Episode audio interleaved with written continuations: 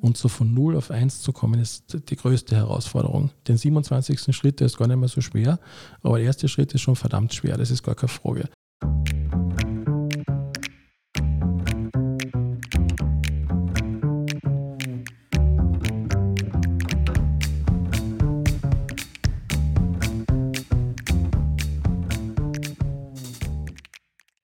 Herzlich willkommen zu einer neuen Folge des Mutmacherinnen-Podcasts. Herzlich willkommen aus dem Business Campus Ehrenhausen.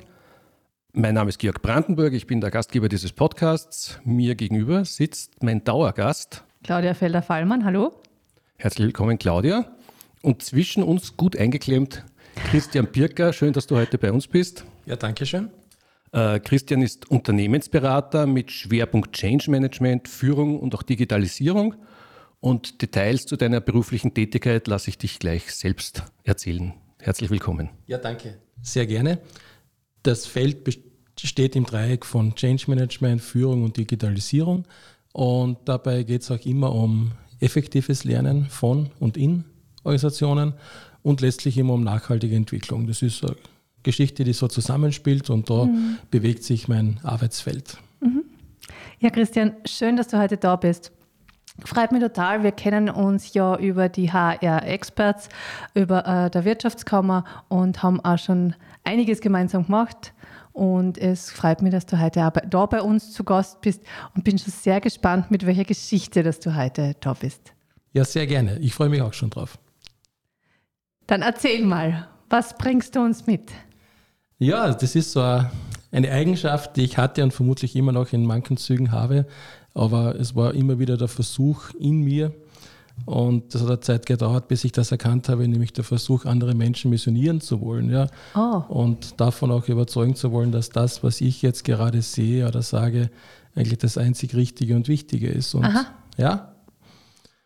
Und diese Eigenschaft, das dauert eine Zeit lang, bis man draufkommt. Meistens ja. kommt man dann drauf, wenn man ganz überrascht ist, dass die guten Ratschläge ja nicht angenommen werden. Mhm. Das ist interessante Erfahrung und dann dauert es noch einmal ein paar Jahre. Und zum Ersten, was, was denkt man da über diejenigen, die den nicht annehmen, den Ratschlag, dass man schon mal früher kennt, wenn man so in naja, diese Richtung tendiert? Es ist ja unglaublich, wie dumm manche Menschen sein können. Das ja, ja. ja, ja, das, äh, sowas höre ich immer wieder. Eine faszinierende Geschichte ja. und man ärgert sich ja auch darüber, oder ich habe mich auch darüber geärgert, und habe das auch in meinem Berufsleben teilweise noch gehabt, dass ich mich mhm. auch über Kunden geärgert habe. Echt? Ja, ja, ja. Die haben also Ratschläge nicht angenommen, die waren ja, waren ja wirklich sehr gute Ratschläge. Und sind sie ja grundsätzlich auch, aber natürlich jedes System, jeder Mensch und jede, jede Gruppe auch muss einmal bereit sein, auch Dinge anzunehmen. Und man lernt mit der Zeit auch dazu, dass halt nicht alles eins zu eins übertragbar ist. Mhm. Und meine Erkenntnis ist eben auch, dass das Missionieren nicht gut ist. Ja. Woran Was, hast du denn gemerkt? Also äh, die Leute haben das nicht angenommen. Jetzt hast du zuerst gedacht, naja, die sind halt so doof, die kapieren das nicht, was ich da sage. Und woran hast du dann gemerkt, dass es, dass, es, dass es an dir liegt? Dass du etwas ändern solltest? Ja, das war ein langer Prozess. Das war eigentlich nicht von heute auf morgen, sondern es ist ein sehr langsamer Prozess. Ja. Und teilweise hat mir auch natürlich geholfen, dass ich mit vielen anderen Leuten darüber gesprochen habe. Mhm. Ja. Habe also versucht auch zu reflektieren, habe auch auf andere Leute gehört, was so, so gesehen eine wichtige Eigenschaft ist. Ja, und habe auch gelernt, dass natürlich wir Menschen wirklich sehr verschieden sind. Gell? Und das mhm. ist, Individuum heißt ja auch, dass man nicht teilbar ist. Und das ist ja auch sehr schwer, auch Überzeugungen auch teilen zu können und zugleich auch die Erkenntnis, dass sowas auch wie der Nürnberger Trichter nicht funktioniert, dass es das leider nicht gibt, dass man oben was reinschüttet und unten verändert sich etwas. Ja, ja so von gleich auf, auf heute. Von gleich auf jetzt, ja genau. genau. Mhm. Mhm. Ja, richtig das war so eine ganz interessante Erkenntnis und äh, sage, das hat dann lange gedauert, um das auch annehmen zu können.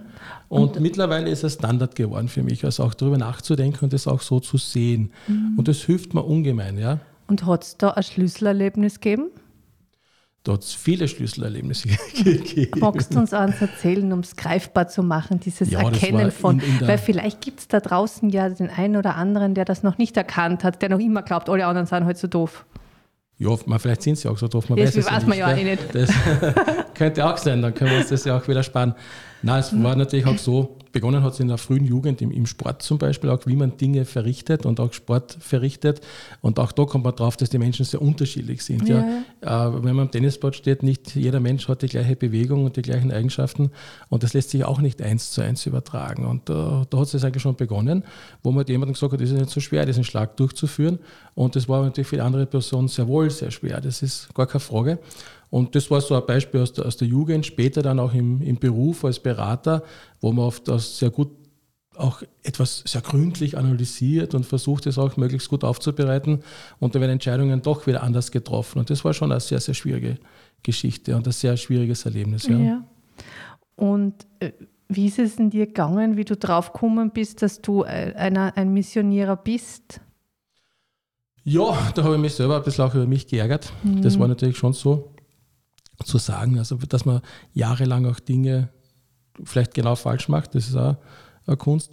Und dann ist es natürlich so ein fließender Übergang, bis man das auch ablegen kann. Also mhm. das heißt ja nicht, dass man seine eigene Überzeugung jetzt unbedingt aufgeben muss, aber die Frage ist auch die Art und Weise, wie man etwas vermittelt oder auch wie man in eine Situation hineingeht. Ja. Und man lernt dann etwas mehr zuzuhören, als vielleicht auch zu sprechen, was auch eine wichtige Eigenschaft ist. Also ich glaube, das, das Zuhören mhm. äh, ist da etwas, was sich davon gut ableitet und wo er glaubt, dass das ganz, ganz wichtig ist und dadurch äh, kommt man etwas weniger in Versuchung, nur noch oder zu viel zu missionieren, sagen wir so. Ein bisschen Missionierung ist wahrscheinlich immer dabei. Aber das ist heute für eine wichtige, wichtige Erkenntnis. Da hat mir auch die Arbeit bei den Pfadfindern geholfen, äh, wo man gelernt hat, äh, vom Gründer den Spruch, der liebe Gott hat uns zwei Ohren und einen Mund gegeben, also sollten wir etwas mehr zuhören. Da denke ich, dass das eine wichtige Eigenschaft ist und die hilft dann schon, ja. Ja, wie ist dir dieser Sprung gelungen von mehr Zuhören also vom, vom mehr Reden zum mehr Zuhören hin. Ja, da gehört ein bisschen Demut auch dazu. Ja, mhm. auch natürlich. Wie, darf ich das, das, das ist ein großes Wort, Demut. Ja. Darf ich es hinterfragen, was du damit meinst? Ja, Demut heißt natürlich, dass man auch von dieser Expertenrolle vielleicht einmal zurückgeht und einmal jemandem auch wirklich gründlich zuhört. Das ist, glaube ich, ganz, ganz wichtig. Äh, und auch zugleich Wertschätzung für andere Menschen. Das heißt, mhm. die Menschen haben ja alle auch ihre Welt, die sie so leben und auch ihre Erlebnisse und Erkenntnisse. Und das war eine wichtige Entwicklung auch zu erkennen, dass andere Menschen in ihrer Welt ja genauso leben, wie sie leben, gell, auch etwas zu sagen haben. Und beim Zuhören lernt man auch sehr viel. Das ist, glaube ich, auch so ein, ein wichtiger Punkt.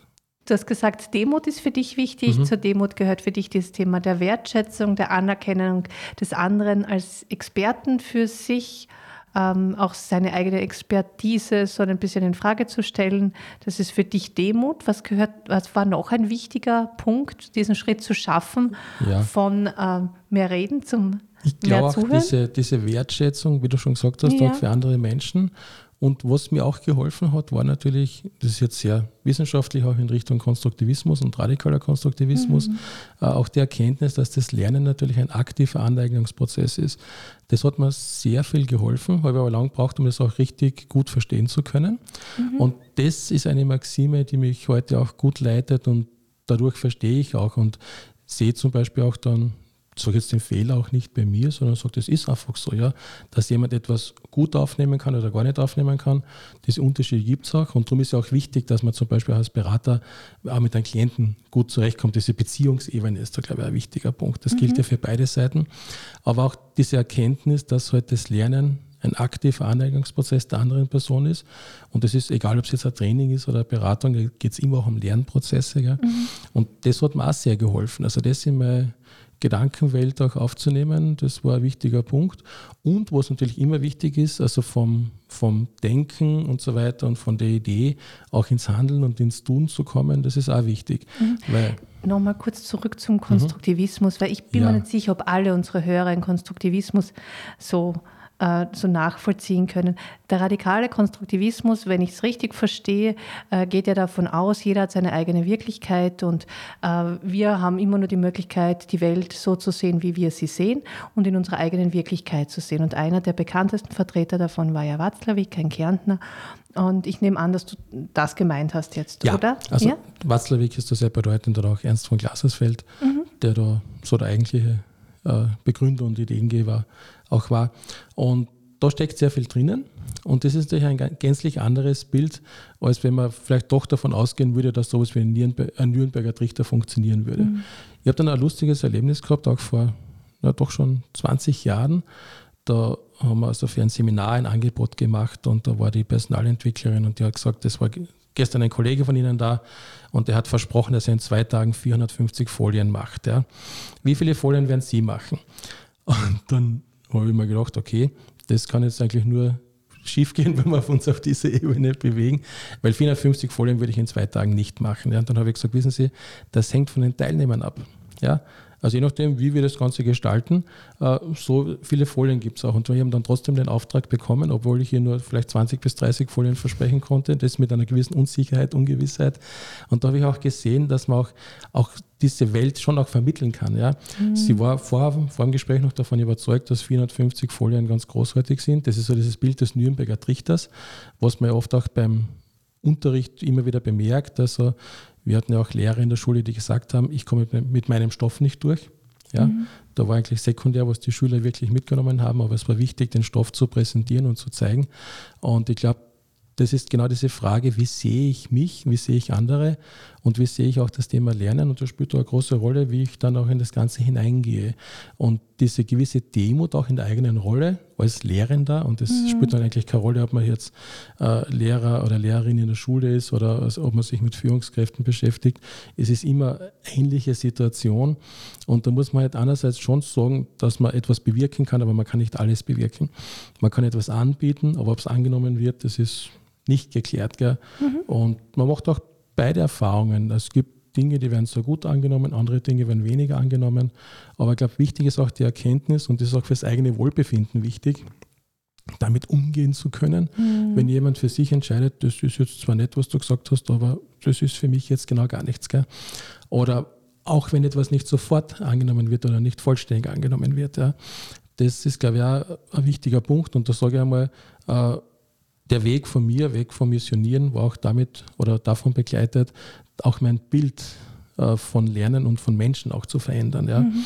Und auch anzuerkennen, was ja grundsätzlich so logisch klingt, dass es halt auch alles Individuen sind. Gell? Also ich finde es gerade ganz erstaunlich, weil ich das Gefühl habe, auch, dass da so ein ganz großer Wertewandel ähm, mit begleitend war. Also wirklich etwas, was in den Grundfesten erschüttert hat, oder? Klar auch anzuerkennen. Ja, so klar ist das nicht. Ja, ja. Aber wie viele Menschen ändern denn ihre Werte?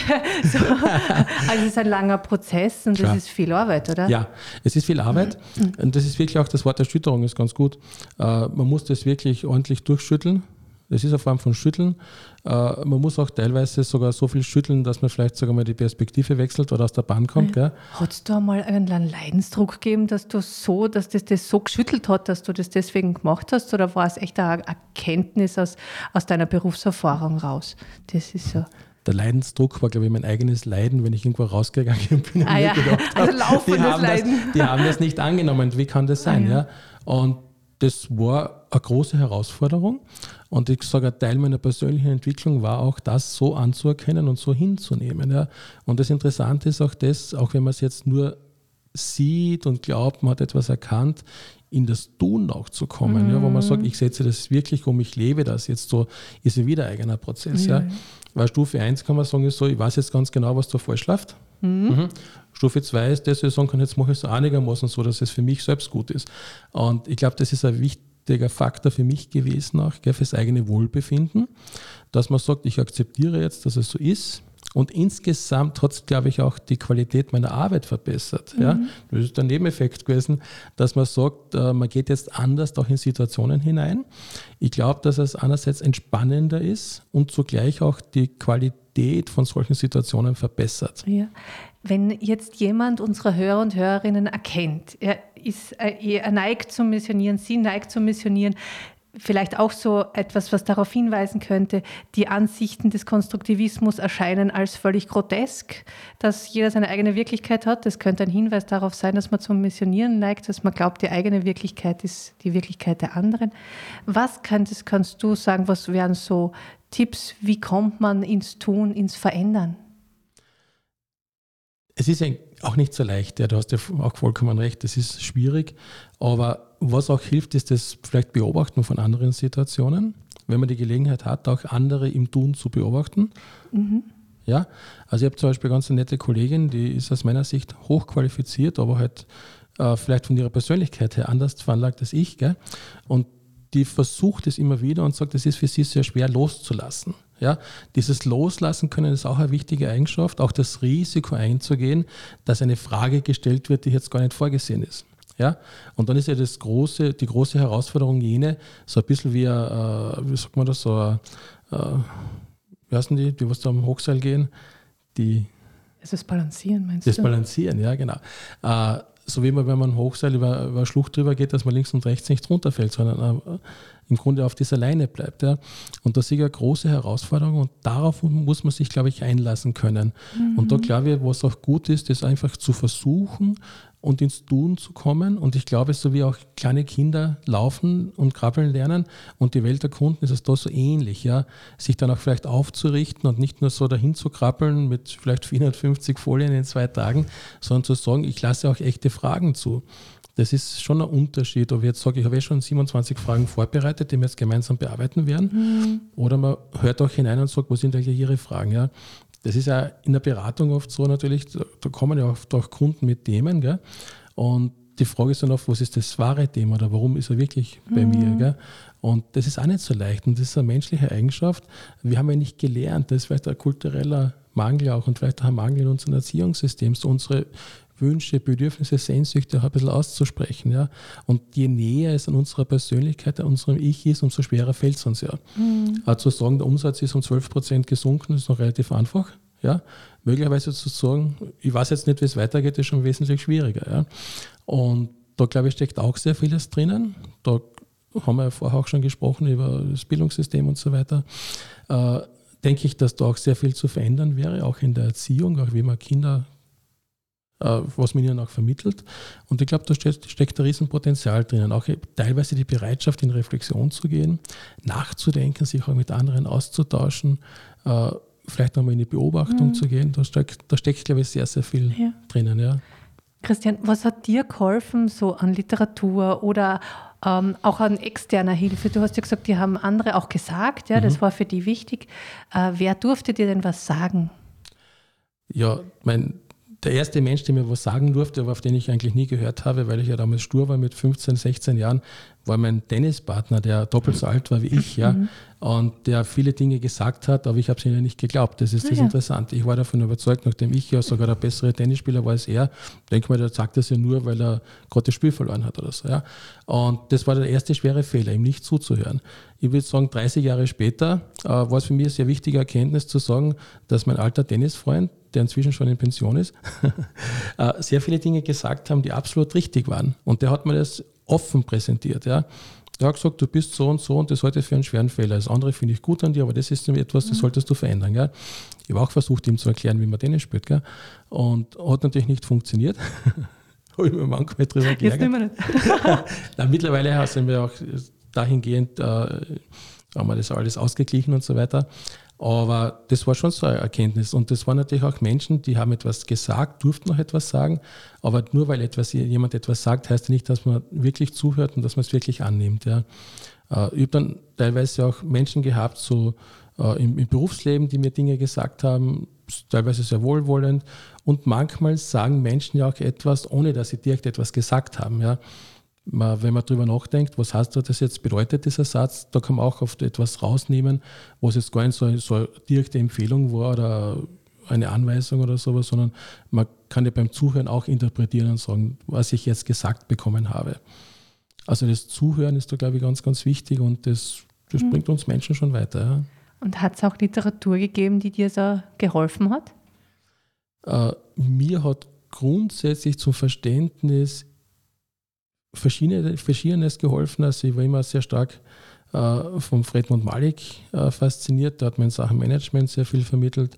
Ich habe erst in Klagenfurt einen Lehrer gehabt, den Professor Rickmann, der hat mir auch sehr vieles vermittelt und der hat mir sehr vieles gesagt, was ich teilweise auch erst 20 Jahre später verstanden habe. Das ist auch ganz interessant.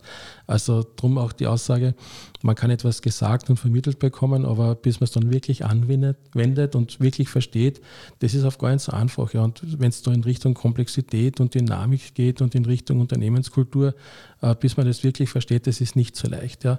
Also ich hatte auch ein Erlebnis einmal in einer, einer meiner ersten äh, Positionen in der Wirtschaft äh, hatten wir ein Gespräch mit dem Vorstand im Unternehmen und dann haben wir so geredet und dann habe ich das Wort Unternehmenskultur verwendet und war ganz interessant und dann sagt der Vorstand, ja, haben wir. Na, so genau schon, dass sie das haben, aber und wollte dann weiter sagen, dann sagt er, ich zeige es Ihnen gleich. Gell? Und dann hat er mir gezeigt, das ist eine Kunstausstellung von einem Künstler und hat gesagt, das ist unsere Unternehmenskultur. Und dann habe ich gesagt, das ist ganz wunderbar, aber ich glaube, wir müssen noch sehr viel miteinander reden. Ja? Und die haben aber auch immer, immer wieder zugehört, wobei natürlich der Effekt war, ich war junger Absolvent, äh, theoretisch hoch, äh, hoch aufmagaziniert und hoch gebildet, manchmal ein bisschen eingebildet auch. Ja. Und die Praktiker haben halt aus der praktischen Sicht das auch beleuchtet. Und das zusammenzuführen war auch ganz interessante Erfahrung. Und da gehört auch sehr viel Demut dazu. Ja. Die haben ja trotzdem Unternehmen sehr gut gefühlt, geführt, aber haben sich halt mit dem Begriff Unternehmenskultur nicht beschäftigt. Ja, und haben gesagt, ja, die Kunst, die da äh, ausgestellt ist, das ist die Kultur und das muss doch genügen. Ja. Mhm. Ich habe jetzt gerade von Jung ein schönes Zitat gefunden. Wir kommen zu einer psychologischen Entwicklung nur dadurch, dass wir uns selbst einmal so annehmen, wie wir sind. Das Leben, das uns anvertraut ist, ernsthaft zu leben versuchen. Unsere Sünden, Irrtümer und Fehler, die sind für uns notwendig, da wir sonst den wertvollsten Entwicklungsreiz beraubt würden. Ja, sehr klug. Finde find ich sehr, sehr schön formuliert. Und das vor über 100 Jahren, ähm, wo sich ein Tiefenanalytiker darüber Gedanken gemacht hat, welchen Vorteil und welchen Nutzen uns eigentlich unsere, Ersatz nennen halt Sünden, ähm, aber auch unsere Irrtümer und unsere Fehler uns ermöglichen. Und das sieht man ja auch bei dir, was du aus deinem Missionarstum dann gemacht hast und äh, dass du das auch, dass es für dich das Wichtige war, erstmal anzuerkennen, was da ist. Und dann konntest du es auch, auch ändern, Schritt für Schritt mit Unterstützung, mit äh, wissenschaftlichem Know-how und wahrscheinlich, und so erkenne ich dich auch mit ganz viel Tatendrang. Äh, Christian, gibt es noch was, was du unseren Hörer und Hörerinnen mitgeben möchtest an dieser Stelle? Was geben wir noch mit? Äh, ich glaube, diese Bereitschaft, auch ständig nachzudenken, das, was man vielleicht auch mit Reflexion beschreiben kann, ist ganz, ganz wichtig, anderen Menschen auch zuzuhören. Ich glaube, man braucht auch Menschen, denen man vertraut. Das ist auch eine wichtige Eigenschaft. Ich glaube, so, das fehlt manchmal auch. Und äh, wir tun uns auch sehr schwer, so Vertrauen ganz tief zu leben und wir müssen sehr dankbar sein, wenn Menschen da sind, denen wir sehr tief vertrauen können. So wie dein und, Freund. So wie der Freund zum Beispiel, ja. Und die gibt es auch, ja. So Freunde zum Beispiel oder auch die Familie, Eltern, Geschwister, auch die eigenen Kinder können auch ein, ein wichtiger Faktor sein. Ich glaube, das ist ganz, ganz wichtig, äh, denen auch zuzuhören, auch das wertzuschätzen, was sie sagen was sie vielleicht auch tun. Ja. Und wir vorher auch darüber gesprochen, es muss ja nicht immer schlecht sein, wenn jemand sich gerade einmal abwendet und vorausgeht gell, und muss man manchmal mal nachgehen. Gell, und das auch gut entscheiden zu können, äh, wo vertraue ich, dass es jetzt mir richtig ist, ja, wo sage ich auch, das ist jetzt ein sehr wertschätzendes Feedback, das ich bekommen habe. Das ist ja nicht immer so leicht, wenn man negatives Feedback bekommt, das ist nicht immer lustig, ja. Das ist auch heute nicht lustig, wenn ich ein negatives Feedback bekomme, aber heute habe ich auch gelernt, damit ganz anders umzugehen ja, auch darüber nachzudenken und umgekehrt aber auch, wenn es gibt auch diese negativen Feedbacks, die nicht positiv intentioniert sind, sagen wir so. Ja. Auch das unterscheiden zu können, ist auch ganz wichtig. Ja. Ist jetzt jemand, der selber gerade ein Problem hat und die irgendwie gerade anschnauzt und so weiter, so musst du nicht du schuld sein. Ja. Ich kann auch da beim Georg hereinkommen, der Georg hat gerade ein schlechtes Erlebnis gehabt und ich komme bei der Tür rein und der schaut krantig und ich könnte es ja auch auf mich beziehen. Gell. Das und kommt nie vor. Das kommt aber nie vor. Das kommt, was ja nie vorkommt, dadurch kann man es auch als Beispiel nennen. Aber das ist ja auch ein wichtiger Lerneffekt. Ja. Und das sage ich ja auch allen Menschen, mit denen ich zu tun habe, überlegt mal, warum jemand gerade schlecht drauf ist, zum Beispiel. Ja? Und das muss nicht immer auf mich bezogen sein. Es kann ein Zufall sein, ich komme bei der Tür herein, jemand schaut gerade grantig, mhm. aber es mhm. gibt viele Ursachen dafür. Und das auch differenzieren zu können, halte ich auch für wichtig. Und ich glaube, die meisten Menschen kommen uns ja sehr wohlwollend entgegen. Ja? Und da hilft es ja, wenn man mal freundlich ist, ein Lächeln entgegenbringt, vielleicht einmal abwartet, schauen, wenn ich jetzt reinkommen würde und der Georg würde jetzt einmal grantig schauen, was er, was er gerade erzählt, ja, Und da könnte es sein, dass gerade der Lask ein Fußballspiel verloren hat oder so, wäre auch eine Möglichkeit. Das ist mittlerweile Gott sei Dank nicht mehr so wichtig. ist wieder besser. Okay, ich habe es noch nie erlebt, dass der Georg krantig geschaut hat, wenn er einer gekommen bin. Nein, ja nicht. Aber es war nur so ein Beispiel, äh, was auch wichtig ist. Und dann natürlich auch das, was einem jemand sagt, auch anzunehmen. Man muss auch darüber nachdenken manchmal, was heißt das jetzt wirklich. Äh, heute für sehr, sehr wichtig. Und wenn man draufkommt, dass man etwas verändern sollte, das auch wirklich zu verändern. Und das sind die kleinen Schritte wichtig. Und dieser erste Schritt ist also wichtig. Äh, ich habe es selber auch erlebt und ich höre es immer wieder, das ist alles so schwer und das ist alles so anstrengend und wer weiß, ob ich das schaffe, nur so versuche mal den ersten Schritt zu gehen. Mhm. Und so von 0 auf 1 zu kommen, ist die größte Herausforderung. Den 27. Schritt, der ist gar nicht mehr so schwer, aber der erste Schritt ist schon verdammt schwer, das ist gar keine Frage. Äh, alle, die schon mal Auto angeschoben haben, wissen, wie schwer es ist, das Auto einmal von 0 auf 1 zu bewegen, damit es überhaupt mal weg, wegrollt. Wenn es einmal rollt, dann rollt es ja weiter. Das ist, glaube ich, das gleiche Bild. Äh, und da sage ich einmal, das halte ich für sehr, sehr wichtig. Ja? Auch nicht so lange herumzusinieren und zu bedauern, wie gerade etwas ganz schwierig ist oder warum schaffe ich es nicht, nicht zu missionieren, ist auch so eine Möglichkeit, aber ich kann es natürlich auch ändern und tun und versuchen. Und das ist dann halt auch wieder in der Praxis Versuch und Irrtum. Gell? Das ist halt auch leider so ein Prinzip, das ist kein so es wird unterschätzt, die Qualität des Versuch und Irrtums. Es ist eigentlich das Prinzip unseres Lernens. Wir lernen fast nur so als, als Kinder, gell? Versuch und Irrtum. Wie kann ich aufstehen, wie kann ich mich erheben, wie kann ich einen Schritt machen? Das ist Versuch und Irrtum, mhm. Anpassung. Mhm. Und ich glaube, diese Wechselwirkung auch zwischen dem Tun und dem Denken ist heute auch für ganz, ganz wichtig. Mhm. Ja, wow. Äh, Christian, wir haben heute ganz viel äh, pädagogische ähm, oder grundlegend pädagogische Modelle, glaube ich, da implizit mitbehandelt heute in diesem äh, Gespräch. Ähm, vielen Dank, dass du uns berichtet hast von deiner ehemals Missionierung hin, jetzt zu einer offenen Welthaltung, von deinem Stolperstein, den das auch mit sich gebracht hat und äh, von diesen sehr persönlichen Worten auch von dir. Vielen herzlichen Dank. Ja, danke schön. Ganz herzlichen Dank auch von meiner Seite, Christian. Äh, liebe Zuhörerinnen und Zuhörer, herzlichen Dank fürs Dabeisein. Liebe Zuseherinnen und Zuseher ebenfalls. Genau, ihr findet uns auf YouTube, da haben wir einen eigenen Kanal, Mutmacherinnen. Ihr findet uns auf allen gängigen Podcast-Plattformen und ihr könnt unsere Arbeit am besten dadurch unterstützen, dass ihr unsere Beiträge teilt. Wir freuen uns über eure Kommentare. Wir freuen uns natürlich auch sehr, wenn ihr unseren Podcast, äh, egal auf welcher Plattform, auf YouTube oder auf Podcast-Plattformen, abonniert und auch ein Like hinterlasst. Bei YouTube soll es ganz besonders nützlich sein, wenn man gleichzeitig neben dem Abo auch die Glocke aktiviert. Das heißt, ihr bekommt immer mit, wenn wir einen neuen Beitrag gestalten. In diesem Sinne, wenn ihr eine Geschichte selbst erzählen wollt, dann freuen wir uns, wenn ihr euch bei uns meldet. Äh, wir finden sicher einen Termin. Und egal ob hier im Studio oder über Zoom, wir finden, jeder Mensch hat spannende Geschichten zu erzählen, genauso wie es der Christian jetzt auch gemacht hat über Fehler und Irrtum. Darum geht es letztendlich bei uns. Wodurch wachsen wir, gerade auch in unserem beruflichen Leben. Herzlichen Dank. Auf Wiedersehen. Wiederhören.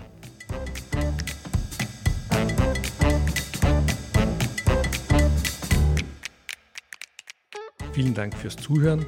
Wir wünschen Ihnen alles Gute für Ihre ganz persönlichen Geschichten des Wiederaufstehens. Wenn Sie Lust haben, eine dieser Geschichten in unserem Podcast zu erzählen, dann laden wir Sie ganz herzlich ein, mit uns Kontakt aufzunehmen.